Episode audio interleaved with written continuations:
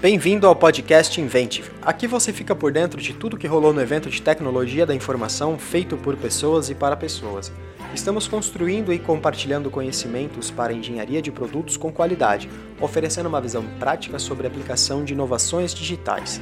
Para essa missão dar certo, convidamos especialistas do mercado nacional e internacional que são referências em termos de conhecimento, colaboração e aprendizados constantes. É hora de falarmos sobre DevOps, inteligência artificial, metodologias ágeis, acessibilidade digital e empreendedorismo.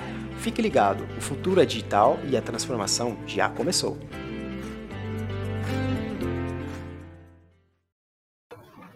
Boa noite, pessoal. Sejam todos bem-vindos e bem-vindas ao nosso painel A Jornada de uma Padawan, que ganhou por quatro anos consecutivos o Scholarship da Apple. A nossa palestrante de hoje é a Karina Troncos, ela tem 23 anos, é estudante de ciência da computação, UX designer na Globo e ainda é geradora de conteúdo no canal Nina Talks.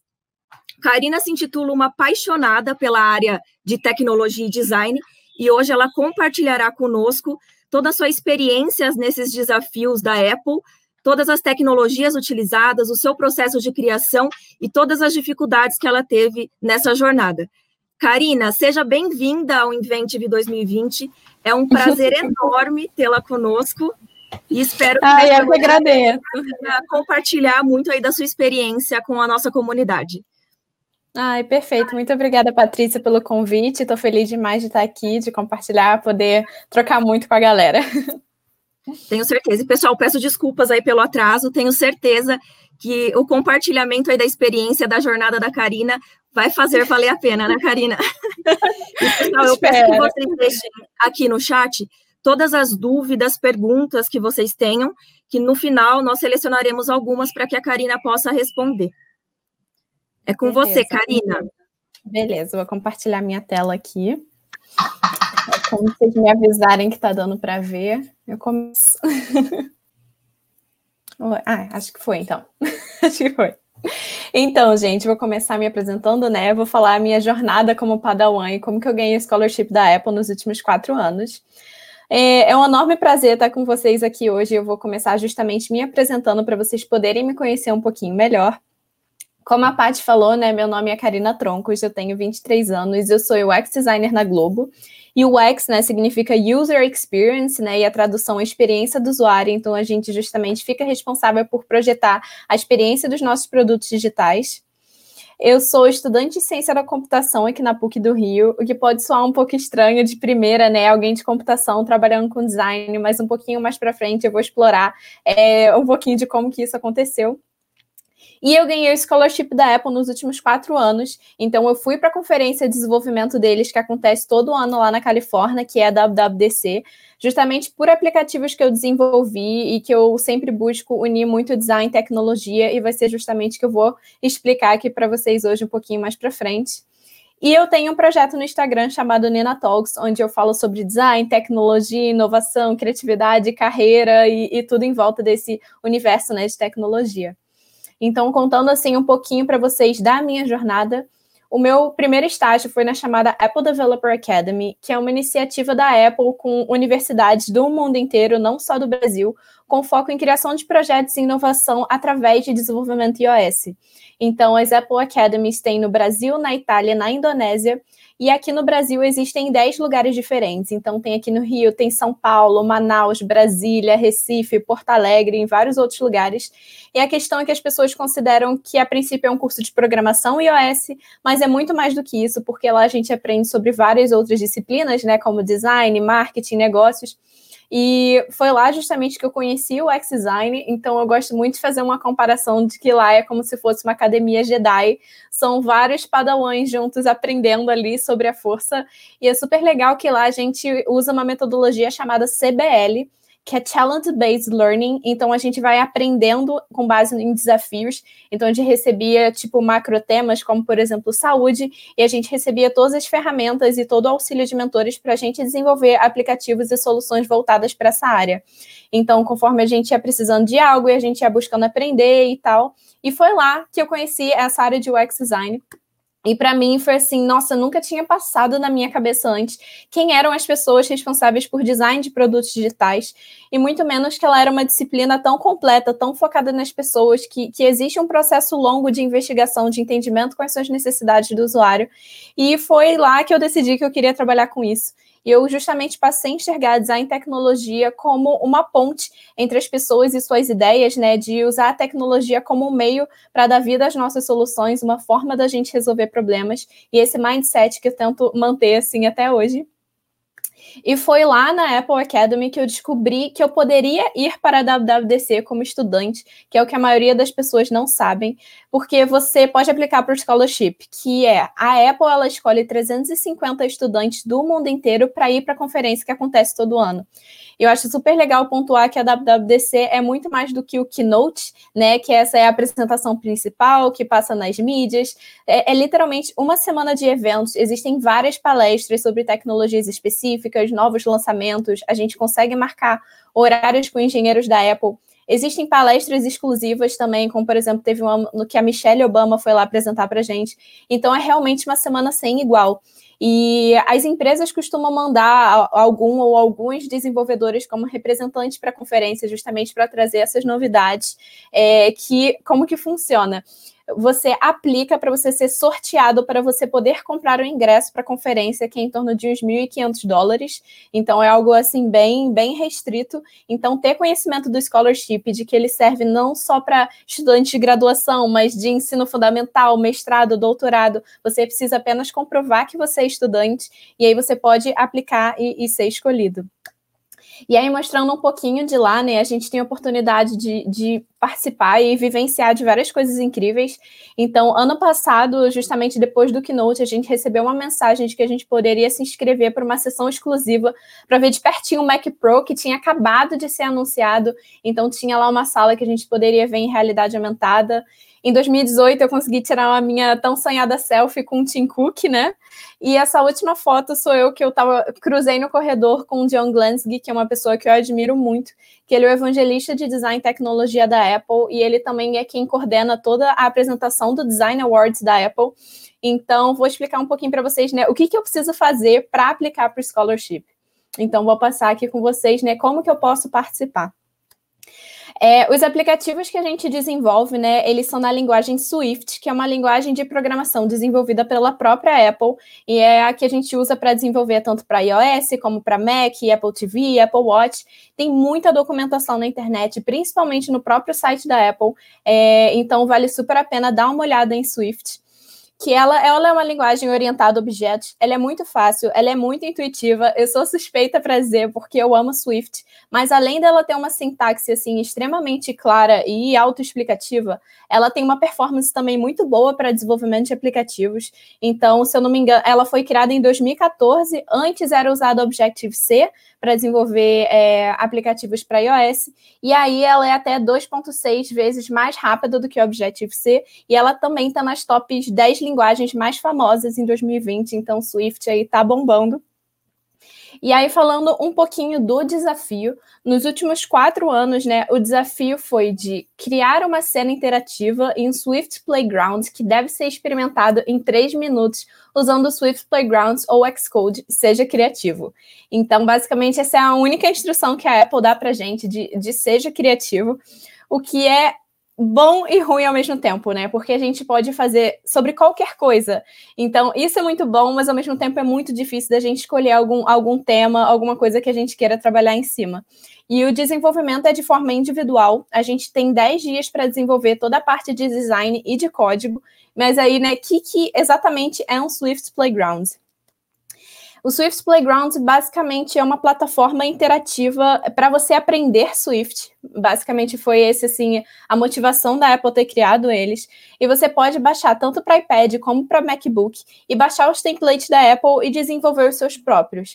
Apesar de que não existe uma loja onde nós desenvolvedores terceiros a gente consegue subir aplicativos para lá. Só tem os nativos da Apple e eles costumam ter sempre essa pegada educacional, né? Como vocês podem ver aqui, Learn to Code 1, Learn to Code 2, basicamente esse que é, que é o grande objetivo. Então, eu tento sempre é, ver esse lado de que eles exploram, incentivam que as pessoas interajam com o código, que isso seja refletido no visual. Então, essa daqui é a carinha dele, né? Do lado esquerdo fica essa parte de texto e de código, que as pessoas elas conseguem é, interagir com o código, e do lado direito é a Live View, que é o visual que reflete o que está sendo feito no código. Então, esse no iPad é um Playground Book, né? Que a estrutura dele é realmente como se fosse um livro. Você cria capítulos, você cria páginas. Aí o que eu sempre fazer, tento sempre fazer é buscar tirar o máximo de proveito dessa estrutura que eles fornecem para gente e utilizar essa pegada da Apple de usar ele de alguma forma educacional. Então, mostrando para vocês um pouquinho dos meus projetos passados, é, o que eu busco sempre fazer, assim, é focar na experiência de quem vai usar, montar um storytelling que seja muito bem estruturado, que eu tenha todo esse enredo estabelecido, e aí sim eu vou para a parte de usar a tecnologia como meio para trazer as minhas ideias de realidade. Eu vejo muito que as pessoas elas ficam na agitação de a gente tem apenas 10 dias, né? Acaba sendo uma semana muito corrida de já partir direto para o código, de já começar. Mas eu tento separar os primeiros dias para evoluir muito nessa minha ideia, porque eu quero que ela seja matadora, que ela seja diferente. Então, eu também gosto muito de explorar o visual, de explorar as interações, os elementos na tela, usar efeitos sonoros, música. Eu acredito que a gente conseguir deixar o nosso projeto mais redondinho, mais completo, é, deixa ele muito mais único, né? Então, eu vou dissecar um pouquinho mais para frente o meu processo de criação, mas dando um geral, assim, nos meus meus projetos. Eu gosto muito de fazer algo voltado para o público infantil, mas é uma escolha 100% pessoal minha. É, eu acho mais fácil de eu conseguir direcionar o tipo de ilustração que eu faço, o meu tom de voz, as interações. Eu gosto de fazer algo mais divertido. Então, para mim, isso também potencializa todo o aspecto educativo da coisa. Então, no ano de 2017, eu fiz ensinando a respeito de corpo humano para crianças. Então, como o cérebro, o coração e o pulmão respondem de acordo com, com as atividades que a gente está fazendo. Então, se a gente está dormindo, se a gente está se exercitando, se a gente está apaixonado. Então, as pessoas elas conseguiam mexer ali na, na frequência dos batimentos e tudo mais. No ano de 2018, eu queria falar sobre daltonismo por detrás, né, falar sobre a importância de desenvolvermos aplicativos acessíveis. E tinha uma pessoa com daltonismo no meu trabalho, e isso foi justamente o que me deu o clique de usar isso como tema. Então, eu vou também falar assim a respeito de, de como que eu pensei esse storytelling, mas algo muito legal que eu, que eu acho interessante de comentar é que eu também mudei as configurações do meu iPad, porque tem é, essas configurações nativas de, de, de daltonismo, e eu coloquei isso lá nos textos que a gente tem que enviar junto com, a, junto com o projeto, de que eu usei as próprias ferramentas da Apple para me certificar que meu aplicativo estava sobre acessibilidade, estava sendo acessível. Então, além da gente mandar o aplicativo, a gente também manda uma carta respondendo algumas perguntas. E aí, em 2019, eu fiz sobre a Nancy Grace Roman, que é uma das mulheres da NASA que foi responsável por colocar o Hubble no espaço. Então, eu conto um pouquinho sobre a história dela e sobre como o Hubble também revolucionou a forma com que a gente conhece o universo hoje em dia. Então, ali eu, eu juntei duas coisas assim que, que eu amo muito.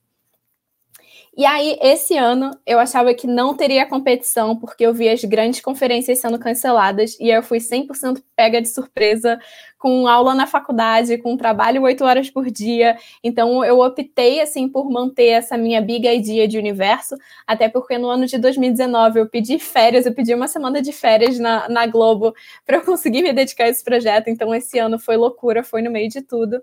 E eu resolvi explorar o lado da ISS, né, a Estação Espacial Internacional, é, justamente por ela ser um projeto colaborativo entre várias nações, que essa união de forças é, é algo que a gente está precisando fortemente hoje em dia. Então, eu vou mostrar aqui um pequeno trechinho do meu projeto, que é o lançamento da, da nave que carrega os suprimentos para a estação espacial. Espero que vocês gostem e eu acho que vocês vão conseguir ouvir o foguete. Espera aí.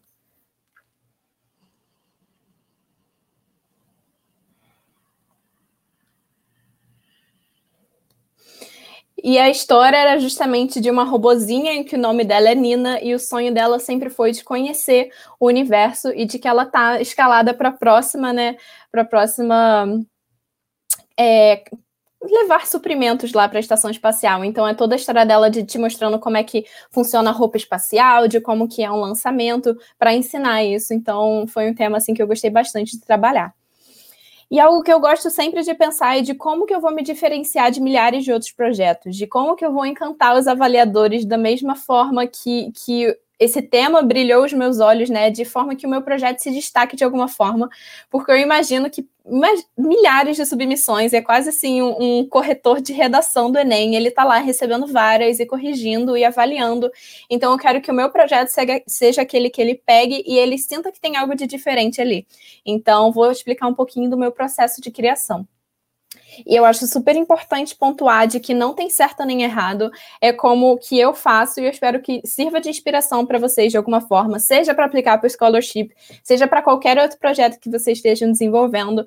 E o que eu tento fazer é explorar esse meu lado de UI UX design, que é um lado forte meu, mas acho que o principal nesses projetos é a gente deixar ele o mais nossa cara possível, da gente transpor o que a gente ama e o que a gente sabe fazer de melhor. Então, vamos lá. É, o primeiro ponto é de você justamente ver projetos dos anos anteriores, porque a grande maioria das pessoas coloca, coloca os seus projetos tanto no YouTube como no GitHub. Então, se você buscar por WWDC Scholarship Winners ou Scholarship Submission, tanto no YouTube como no GitHub, vários projetos lá. Então, é super legal você documentar pontos que você achou interessante de outros projetos e que são legais. Às vezes, você não tem tanta noção de que certa coisa é possível de você fazer e de você ver algum outro projeto de alguém fazendo e se te dá algum estalo de como que você consegue adaptar isso para o seu tema. Então, algum tipo de interação, alguma feature ali que você não tinha pensado de primeira. Então, eu vejo isso como uma grande forma de você se inspirar e de você enxergar ali novas possibilidades que inicialmente você não tinha visto. E é também super importante da gente entender o nível dos projetos. Vão existir projetos de todos os níveis. Você vai encontrar ali primeiro coisas que são extremamente avançadas tecnicamente, você pode se sentir desmotivado de primeira. São projetos assim de fazer o queixo cair, mas não é esse o critério de avaliação da Apple. Eles levam em consideração todo o nosso contexto, toda a nossa criatividade, inovação, há quanto tempo a gente está no universo de programação. Então, eu tinha um amigo meu que ele é designer e ele tava, tinha aprendido a programar uns dois, três meses, ele resolveu aplicar e ele passou, justamente porque ele encarou ali o desafio, ele falou, vamos lá, e ele colocou nas cartas, contou a história dele, de que ele tinha conhecido o universo de programação há pouco tempo então é super importante a gente colocar o nosso coração ali na parada e se abrir de, de verdade ali. E é justamente esse é um dos critérios de avaliação deles. O segundo ponto é justamente essa definição do tema, né, que é justamente o core do seu projeto, que foi o que eu falei, eu vejo muitas pessoas não não dando muita importância para isso. Eu acredito que é um ponto assim que diferencia muito, porque como a gente pode escolher qualquer coisa, é, a gente focar em alguma coisa que a gente gosta, fica muito mais fácil da gente defender, né? Então, eu gosto muito de pensar inicialmente de qual é a minha big idea, né? Qual é o meu macro tema que eu vou querer trabalhar em cima. E aí, depois, eu, eu parto para a parte de como que eu vou adaptar isso para o meu contexto. Então, em 2017, eu queria falar sobre saúde. Então, eu acabei explorando a parte de corpo humano para crianças. 2018, acessibilidade. E aí, eu fui para daltonismo, representatividade feminina, mulheres da NASA. E colaboração, eu falei, vou falar sobre a Estação Espacial Internacional. Então, sempre parte de uma ideia maior, e aí eu penso em como adaptar para o meu contexto de, de temas que realmente me interessam. E aí você vai perguntar, beleza, Karina, mas eu não tenho ideia de como escolher o meu tema, eu gosto de muita coisa, como é que eu faço isso? Então, duas dicas principais que eu tenho é de justamente você buscar sair da sua zona de conforto e também buscar desenvolver um olhar atento que quando a gente fica atento para as coisas à nossa volta, isso acaba servindo de grande inspiração para a gente. Então, quando eu, eu pensei assim, me deu o estalo de que o meu colega de trabalho era daltônico, de que ele enfrentava as dificuldades no dia a dia dele, falei, pô, eu vou, eu vou trazer isso como tema. Eu não vejo muitas pessoas explorando esse tema, elas não sabem muito bem como é que funciona. Então, acho que isso vai ser um tema legal. Então, foi um estalo ali de algo no nosso dia a dia, a gente estava conversando sobre isso, e eu pensei, pô, isso é muito legal de se falar e é super importante. E eu, pessoalmente, também gosto muito de assistir TEDs, assistir documentários, ler livros. Isso abre muito a minha mente. Mas mais do que só apenas assistir, absorver e ler, eu busco sempre também pensar em como que eu vou aplicar esse tipo de coisa, esse tipo de ensinamento no meu dia a dia. E isso que também me dá estalo de projetos, formas novas de, de ensinar as coisas para as pessoas. Então, a gente está sempre ali com um, um estalozinho ligado ali na nossa cabeça, faz toda a diferença. Um outro ponto também é da gente não buscar reinventar a roda. Quando eu decidi no meu primeiro projeto de que eu queria ensinar a respeito do comportamento do corpo humano para crianças, eu busquei ver como que isso já era ensinado para o público que eu queria atingir. Então eu vi vários diagramas, eu vi vários artigos, eu baixei vários aplicativos de corpo humano para criança, e aí eu fui no que eu achava que faria sentido de cada um, de que naquele contexto de três minutos de interação eu conseguiria entregar um storytelling enxuto, bem redondinho e que que fosse interessante e interativo, mas isso também poupa muito o nosso trabalho, então a gente não querer reinventar a roda, eu acho que é super importante, ainda mais com o pouco tempo que a gente tem para entregar o projeto. E aí, mostrando como que eu estruturo esse storytelling dos meus projetos. Em 2018, eu não queria falar daltonismo de cara, eu quis montar um enredo. Então, primeiro eu falava sobre as cores, o que, que é a luz, o que, que é o espectro visível, e depois eu falava, né, de como que nós humanos enxergamos as cores, de que nós temos cones e bastonetes. E aí sim eu falava de que nem todo mundo enxerga da mesma forma. E aí eu fiz um, um, um, simulador de daltonismo, de como que as pessoas veem o mundo. Então as pessoas elas podiam trocar entre os tipos de daltonismo e aplicar ali em várias imagens e, e, e elas verem como que os daltônicos veem o mundo, né? Então prestar atenção em como que é a diferença de eu simplesmente apresentar um aplicativo daltonismo e de eu contar toda essa história, né? De envolver o avaliador ali no enredo, de, de ter esse momento uau, de surpresa. Eu acho que é isso que faz toda a diferença. E, né, storytelling, que é essa magnífica arte da gente contar histórias, porque são as histórias que são cativantes, que geram conexão, que são engajadoras, ainda mais o Swift Playground sendo, sendo meio que esse formato de livro, né? Ser um playground book. Eu acho que a gente buscar contar essa história, levar o avaliador para uma jornada junto da gente, que é o que faz diferença. Então, alguns dos pontos que eu levo em consideração são de que história eu quero contar, qual que é a minha audiência, né? Já o meu é público infantil, eu tenho que falar uma linguagem que seja condizente com, com que eles conseguem absorver, né? É, o que, que eu quero que os avaliadores sintam, vejam e façam, né? De o que, que eu quero fazer de diferente, como que eu vou surpreendê-los e o que, que eu quero que eles levem de aprendizado. Eu quero que quando eles, já aqui sonhando muito, quando eles chegarem lá na casa deles, eles falarem caramba, hoje eu vi lá um aplicativo, pô, que foi super maneiro, que me ensinou a respeito de como os daltônicos veem o mundo. Então, a gente ter essa mentalidade, né, de, de também cativar, de ensinar, faz toda a diferença. E um outro ponto que ajuda muito é a questão de documentação, da gente fazer esses arquivos com os nossos estudos, com o nosso benchmark, que a gente assiste um vídeo que a gente gosta e depois a gente quer achar e a gente não consegue achar. Então é super importante a gente, nessa uma semana, a gente estruturar, tipo, fazer, pegar o link dos vídeos, é, a minutagem de algo que você gostou, qual é o motivo, o que, que era, trechos de artigos, as ideias que você teve, você já vai anotando. E para que, que isso serve, né? Tem tanto os textos do Playground, né? Como vocês viram, eles têm a parte de texto e tem a parte da imagem. A gente tem que ir contando ali uma história, então a gente já, já ir fazendo a busca e já guardando as coisas que fazem sentido. Isso poupa muito o nosso trabalho e também na hora da gente responder essas perguntas no nosso envio. Então, a gente tem que mandar tudo em inglês. Então, eu vejo também muitas pessoas pesquisando em português e tendo que traduzir tudo em inglês para inglês depois. Então, às vezes, você já fazer a pesquisa em inglês, já pegar os termos certos, a forma com que o pessoal fala lá fora, eu acho que também poupa muito trabalho você ir fazendo essa documentação ao longo do processo. E aí, né, quais são essas grandes perguntas no envio? A primeira delas é de você contar quais são as funcionalidades e tecnologias que você usou no seu Swift Playgrounds. Então, é você explorar ali de que você usou é, a biblioteca deles de 2D, né, que é o Sprite Kit, ou se você usou o Metal, se você usou Cine Kit, aí você vai explicando todas as tecnologias que você usou. E eu sempre aproveito essa pergunta de não só contar tecnologias e features, mas contar a história do meu Playground, de por que, que aquilo me deu a ideia de falar sobre aquele tema, é, qual que é o enredo dele inteiro. Então, eles não falam para falar nisso, mas eu aproveito essa pergunta ali também para cativar essa parte de storytelling. Eles também perguntam de que formas você considera compartilhar o seu conhecimento de programação com e seu entusiasmo com outras pessoas da área de, de tecnologia. Então, pô, todas as comunidades que a gente participa, que eu participo de Mulheres em Computação, é um canal no YouTube que, que eu tenho com alguns amigos meus que a gente é, postava alguns vídeos sobre Swift, deu ter o Nina Talks, onde eu compartilho com a galera. Então, você lembrar aí de, de várias iniciativas que a gente, que a gente participa de ajudar é, mais pessoas a entrarem nesse universo de tecnologia.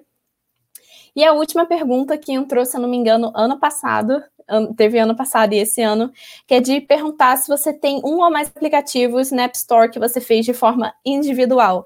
E essa não era uma pergunta obrigatória. Fiquei super nervosa porque eu não tinha nenhum aplicativo individual, porque todos os que eu fiz foram em grupo, então eu simplesmente deixei em branco mas deu para passar. O que a gente viu depois é que a Apple pegava algumas pessoas, né, que ganharam o scholarship e que tem algum aplicativo de forma individual na loja. Eles postaram artigos, deram destaque na App Store. Então, basicamente é isso. Depois a gente descobriu assim por que, que eles inseriram essa pergunta que deixou a gente muito nervoso na época. E terceiro, organização e planejamento, né? Eu gosto muito de desenhar, tipo, quantas telas eu vou ter, o que, que vai ter em cada uma, quais são as funcionalidades, o que, que vai acontecer ali, fazer um, um brainstorm para eu não esquecer nada. Então, eu tô ali sempre, tipo, desenhando muitas coisas que eu quero fazer. E alguns pontos importantes é essa de definição de um escopo. A gente só tem 10 dias para entregar esse aplicativo do zero, ponta a ponta, design e, e todo o código. Então, a gente né, fazer essa priorização de features do que, que é essencial para o meu projeto ser enviado em 10 dias e o que, que é um plus, né? A gente focar no importante estar nas primeiras páginas, em vez daquela questão de vou deixar o melhor para o final e correr o risco do avaliador não chegar lá porque a gente não sabe o que acontece quando chega em três minutos de interação, que é o que eles falam. A gente não sabe se eles têm um cronômetro, se eles param de assistir, se está interessante eles continuam, se passa do tempo, se a gente perde ponto. Então, acredito que pensar nesses detalhes também é, é, é super importante. Então, a gente definir o que, que é o essencial, né? O que, que é o MVP que a gente está acostumado a ouvir todo dia, qual que é o meu MVP para poder enviar e o que, que é o plus. Então, por exemplo, lá do meu lançamento do foguete, eu estava com dificuldade de fazer aquela emissão de partículas ali do do foguete, que eu falei, pô, eu quero usar o emissor de partículas nativo da Apple para usar lá, de quais tecnologias você usou. Eu falei, usei o emissor de partículas de vocês. Eu não tava conseguindo. Eu falei, tá, vou colocar uns sprites de foguinho, se eu conseguir fazer depois, tipo, isso não é o mais importante, não vou ficar perdendo tempo aqui com isso. Ah, o som do foguete subindo é, é muito importante? E é, mas não é o mais matador. O mais importante é o foguete subir. Eu colocar o som, eu deixo para um segundo momento. Então, essa questão do que, que é o essencial, o que, que é um plus, e também de se estourar o tempo, o essencial tem que ser visto. Então, também a gente entregar muito para as pessoas, testar e ver se está encaixando tudo certinho. Em quarto, aí é realmente o mão na massa, é a gente codar, é a gente passar lá o dia inteiro sofrendo com todos os nossos bugs, mandando mensagem para o amiguinho chorando para ele ajudar a gente, que é o que a gente está mais acostumado aí a fazer. E basicamente toda a parte de, de programação a gente faz no Xcode, que é o IDE, né, que é o ambiente de desenvolvimento da Apple. Então, esse é o Xcode.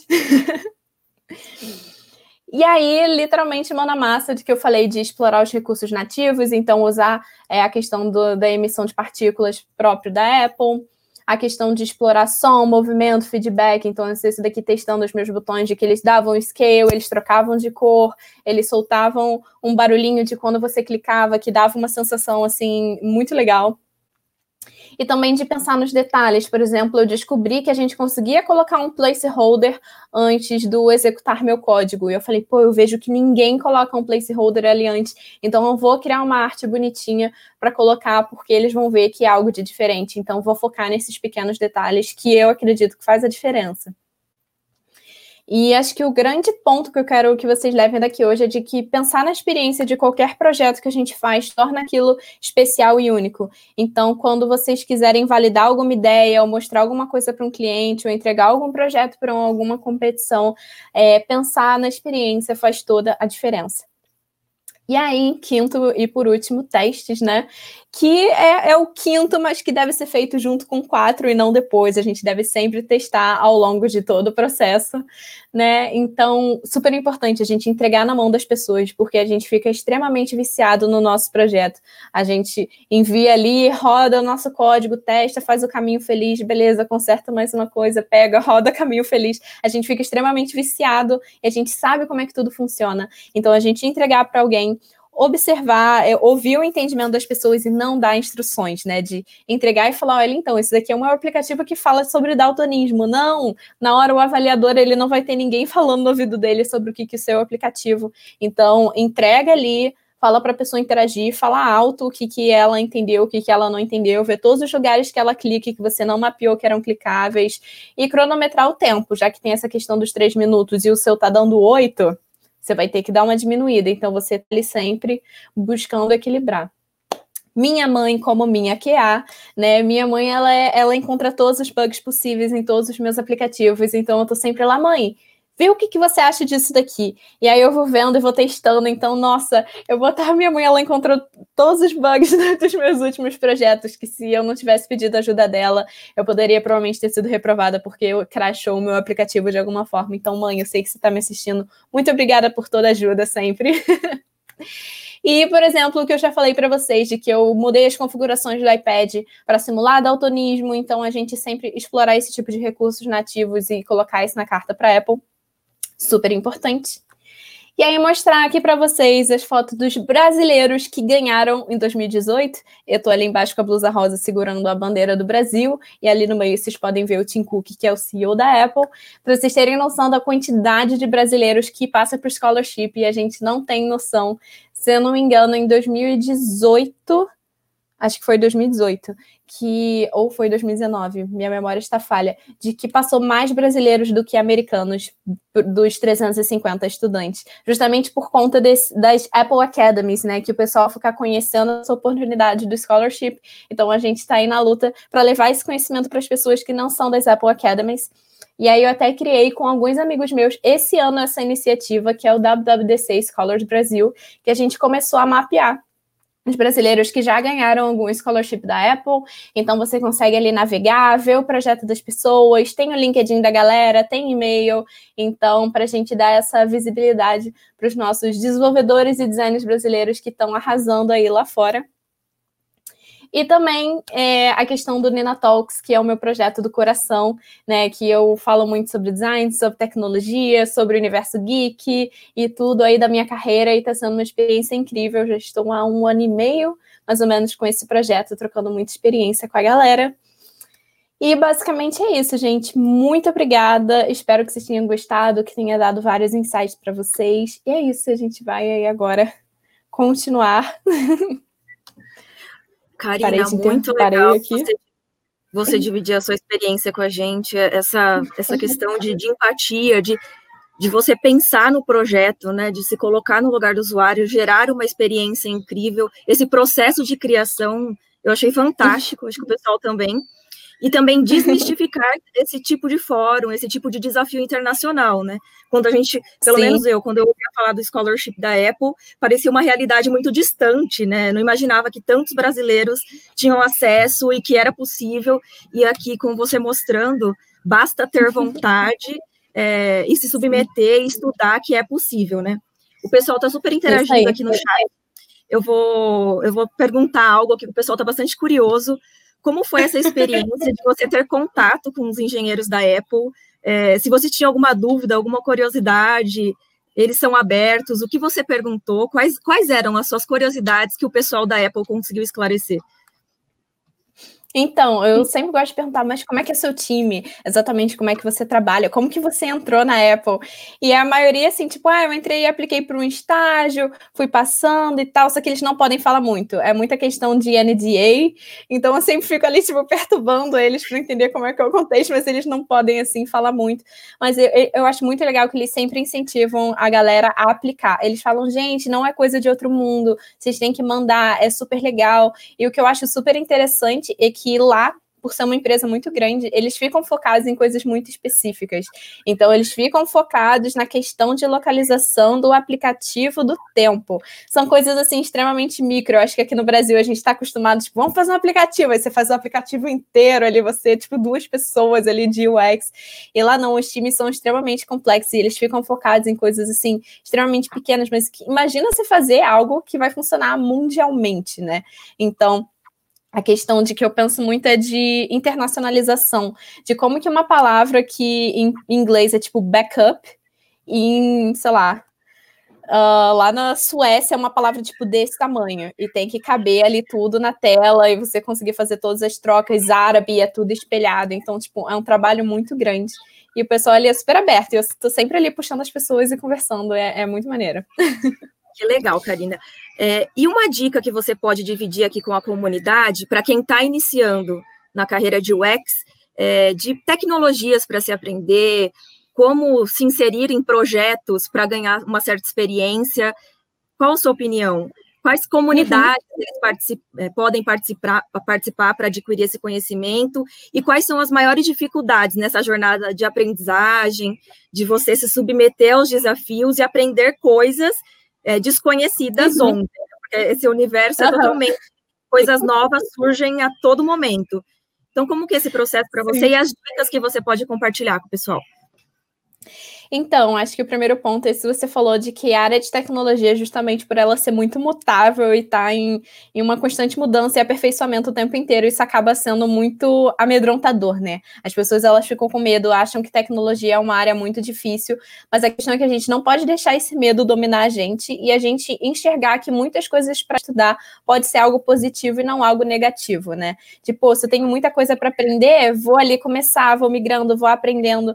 Então, tá sempre buscando buscando conhecimento e muito atrás, aproveitar que tem muita coisa na internet, principalmente nessa área de tecnologia, e você sempre buscar aplicar. Acho que esse é o mais importante.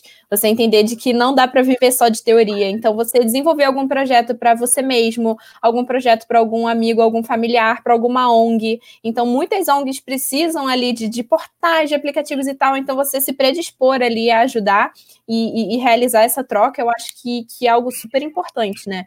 Então, acho que você não duvidar ali da sua capacidade. Acho que para mim esse era, é, tipo, acho que é o ponto mais difícil, acho que é a minha maior dificuldade ali. Então, até quando eu fui mandar em 2017 meu primeiro projeto, no dia eu quase não mandei, porque eu estava com o pensamento de, nossa, eu vou estar tá fazendo o avaliador perder o tempo dele olhando o meu projeto. Tipo, é óbvio que eu não vou passar. Então, acho que a gente se sabota muito, a gente é muito impostor com nós mesmos.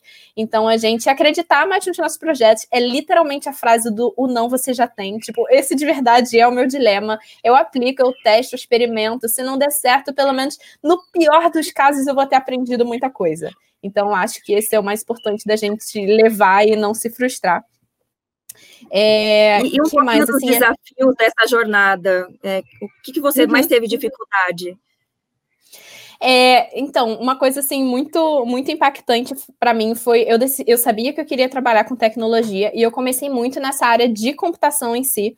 E quando eu descobri que não era exatamente código que eu mais amava, e mais essa área de UX, e que tecnologia é muito mais do que apenas código, eu poderia trabalhar com tecnologia, mas não sendo exatamente programadora, para mim foi um baque muito grande de primeira, né? De tipo, ai meu Deus, eu errei o meu curso, o que, que eu estou fazendo? Sendo que todo o meu conhecimento de programação me ajuda todos os dias no meu trabalho. E também a questão de, pô, entrar na sala de aula, ter uma menina em meio a 30 meninos e a gente se sentir ali meio perdida, meio sozinha, de o que, que eu tô fazendo aqui? Eu com certeza estou no lugar errado. Mas a gente sempre buscar ali se unir com outras meninas, participar de muitas comunidades que você falou. Então, tem o Pilates, que é de meninas em Python, tem o Rails, Girls in Rails, se eu não me engano, tem pô, a comunidade do Programaria é enorme. Então, se você buscar assim, comunidade de mulheres em computação, tem muitas para você se juntar, se unir, porque é legal que você encontra pessoas no mesmo nível que você, então você consegue trocar ideia, e pessoas que estão mais na frente, então elas conseguem te instruir, ser suas mentoras, então faz muita diferença. Então, quando a gente está se sentindo pô, incapaz ali, cabisbaixo, a gente poder trocar uma ideia com alguém, nossa, faz total diferença ali. Pode ser o limiar entre a gente não desistir, sabe? E esse ponto que você colocou de sermos minoria na área de tecnologia, uhum. de você entrar na, na, sala de aula de computação, sistemas de informação, e 5% ser, só sermos mulheres, né? É, acho Sim. que é um ponto super legal.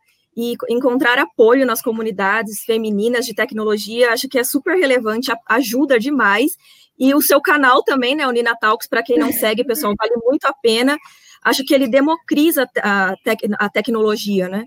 E ele leva esse uhum. conhecimento de forma leve para todo mundo. Então, ver mulheres técnicas falando sobre tecnologia leva segurança e a gente fala com esse público que é minoria. A gente inspira outras mulheres é, e que é possível, é possível chegar lá se dedicando, tem espaço para todo mundo e nós estamos aqui para apoiá-las, né?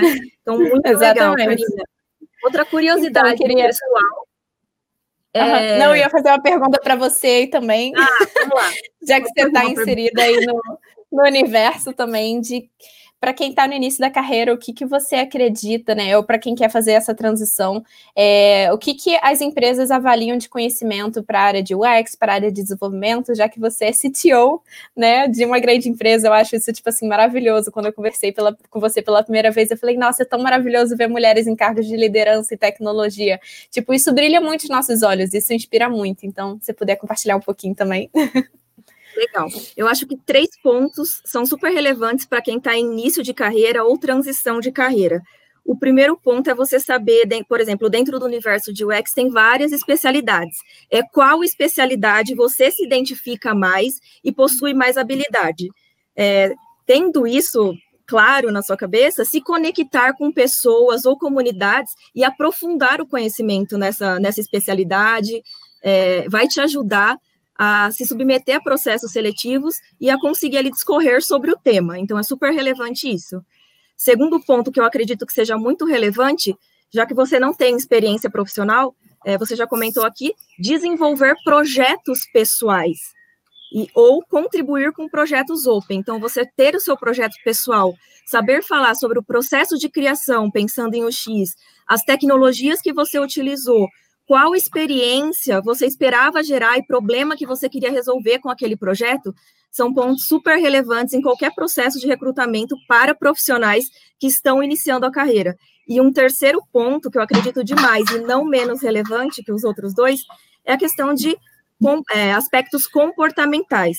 Exemplo, o que a gente procura em um profissional de UX é que ele seja extremamente criativo, você deu uma aula aqui de criatividade, né? Comunicativo, extremamente colaborativo e que principalmente busque se atualizar a todo momento, porque esse mercado, é, como eu disse, o que você sabe hoje não é o que você vai precisar saber amanhã. As tecnologias, elas mudam, elas inovam diariamente, e o profissional de UX e os profissionais da tecnologia como um todo precisam ter paixão por aprender. É, então, basicamente, são esses três fatores que eu acredito que quem está no início de carreira ou em transição de carreira precisa focar para poder se submeter a qualquer área da tecnologia, né? E aproveitando aqui esse gancho, quais as comunidades, como que você atualiza o seu conhecimento? Com quais, quais comunidades você usa, ferramentas, como você se atualiza e se conecta a tendências de mercado? Então, tem duas, duas comunidades que eu participo mais ativamente, que é o Ladies That UX, né? São duas comunidades de UX e tenho mais mulheres em UX. Então, são duas comunidades de UX voltadas para mulheres que eu estou ali sempre ajudando a divulgar, dando palestras, sempre incentivando ali as meninas a trazer mais para esse universo. Então, é, é, eu tenho uma paixãozinha assim por elas. E como eu me atualizo, eu gosto muito de ler livros, eu gosto muito de procurar ativamente por artigos, é, assistir muitos documentários e acho que principalmente no trabalho. Eu acho que no trabalho atualmente é o lugar onde eu mais aprendo. Eu tanto sempre, tipo assim, assim, absorver o máximo das pessoas que estão ali diariamente comigo. Então, até quando me perguntam, tipo, ai, quem mais te inspira? Fico, gente, são as pessoas que trabalham ali sempre do meu lado. Tipo, alguém falou alguma forma diferente, como que a gente pode pensar no produto. Eu fico, tipo, caramba, eu tenho que começar a pensar assim. Tipo, inclusive a Aline, que ela é minha dupla, eu fico, tipo, caraca, eu quero ser que nem a Aline quando eu crescer, porque a visão que ela tem das coisas é a visão que eu te, quero ter. Então, acho que esse olhar atento, né, em relação às pessoas à nossa volta é o que me dá, assim, muitos estalos. E tá sempre buscando buscando, sempre aprendendo, não ficar assustado com a quantidade de coisa que tem aí, é, sempre ir levando aos poucos. E quando a gente sentir né, falta de algum conhecimento, a gente ir atrás, tipo, putz, preciso fazer uma pesquisa, não sei muito bem como é que eu estruturo. Procura com algumas pessoas, procura na internet, testa, você vai errando muito e aí você, alguma hora, você vai acertar e o importante é o aprendizado como um todo. E aí, inclusive, até uma frase que eu lembrei agora, conversando sobre processo seletivo com, com o Marcelo, que trabalha comigo. Ele falou assim: então, a questão é que você não é avaliado pelo quanto você sabe, você é muito avaliado pela sua vontade de aprender. Isso é, tipo, muito diferente. Você não precisa saber tudo para você aplicar para uma vaga. Mas se você mostrar que você está sempre ali buscando, isso é o mais importante, isso é o que a gente está buscando. Então, essa frase ficou muito na minha cabeça. Por isso que a questão de ter um projeto pessoal, participar de comunidades, é, contribuir com projetos open da área que você quer seguir ali é super relevante, né, Karina? Nossa, eu sou apaixonada também. Pelas comunidades de tecnologia, acho que elas é, a gente encontra apoio, se atualiza e é um lugar muito democrático onde a gente consegue ter acesso à informação de forma rápida e as pessoas são super disponíveis, né? Eu, a, eu sou fundadora com outras meninas da comunidade de Femtech e lá também a gente busca abordar diversos assuntos assim de forma que todo mundo entenda. Eu acho incrível. Karina, uma última pergunta aqui que o pessoal está curioso. Quem está iniciando na área de UX agora, visto que é uma área que tem várias especialidades, é muito amplo, qual dica você dá? O que, que a pessoa tem que focar? Ela tem que focar em achar primeiro a especialidade que ela mais se identifica, aprender uma tecnologia. Qual a sua dica para essas pessoas que estão iniciando agora? Então, tem essa questão, né, de que o espectro de trabalho de UX ele é muito extenso, né? Tem toda a parte de pesquisa e toda a parte de arquitetura de informação e fluxos, e aí lá no final isso se materializa na interface, que é a parte de UI, né? E é realmente muita coisa de você querer focar em tudo, mas eu acho que vale inicialmente você fazer pesquisa sobre todas as áreas, entender um pouquinho de como que cada uma funciona, você ter essa visão generalista no início, eu acho que é super importante, até porque você olhar uma coisa não significa que você exatamente vai gostar de trabalhar com ela. Então você fala, pô, vou pesquisar um pouco mais de research, vou fazer um pouco de pesquisa. Aí, quando você colocar a mão na massa, que você vai descobrir se você realmente gosta daquilo. Então você ter essa visão generalista no início faz sentido, e aos poucos você vai sentindo essas necessidades de se aprofundar, e no final você vai acabar se especializando. Então, você também pode, não tem certo nem errado, você pode no início já focar em alguma parte, né? Tem muitas pessoas migrando de áreas de, por exemplo, psicologia, e a pessoa já sabe que ela vai querer trabalhar com pesquisa, ela já vai querer trabalhar com research, porque ela gosta de trabalhar com pessoas, de investigar como que a mente das pessoas funciona. Então não tem problema também já ir direto ou para UX writing, porque uma pessoa ela era mais voltada para a parte de jornalismo.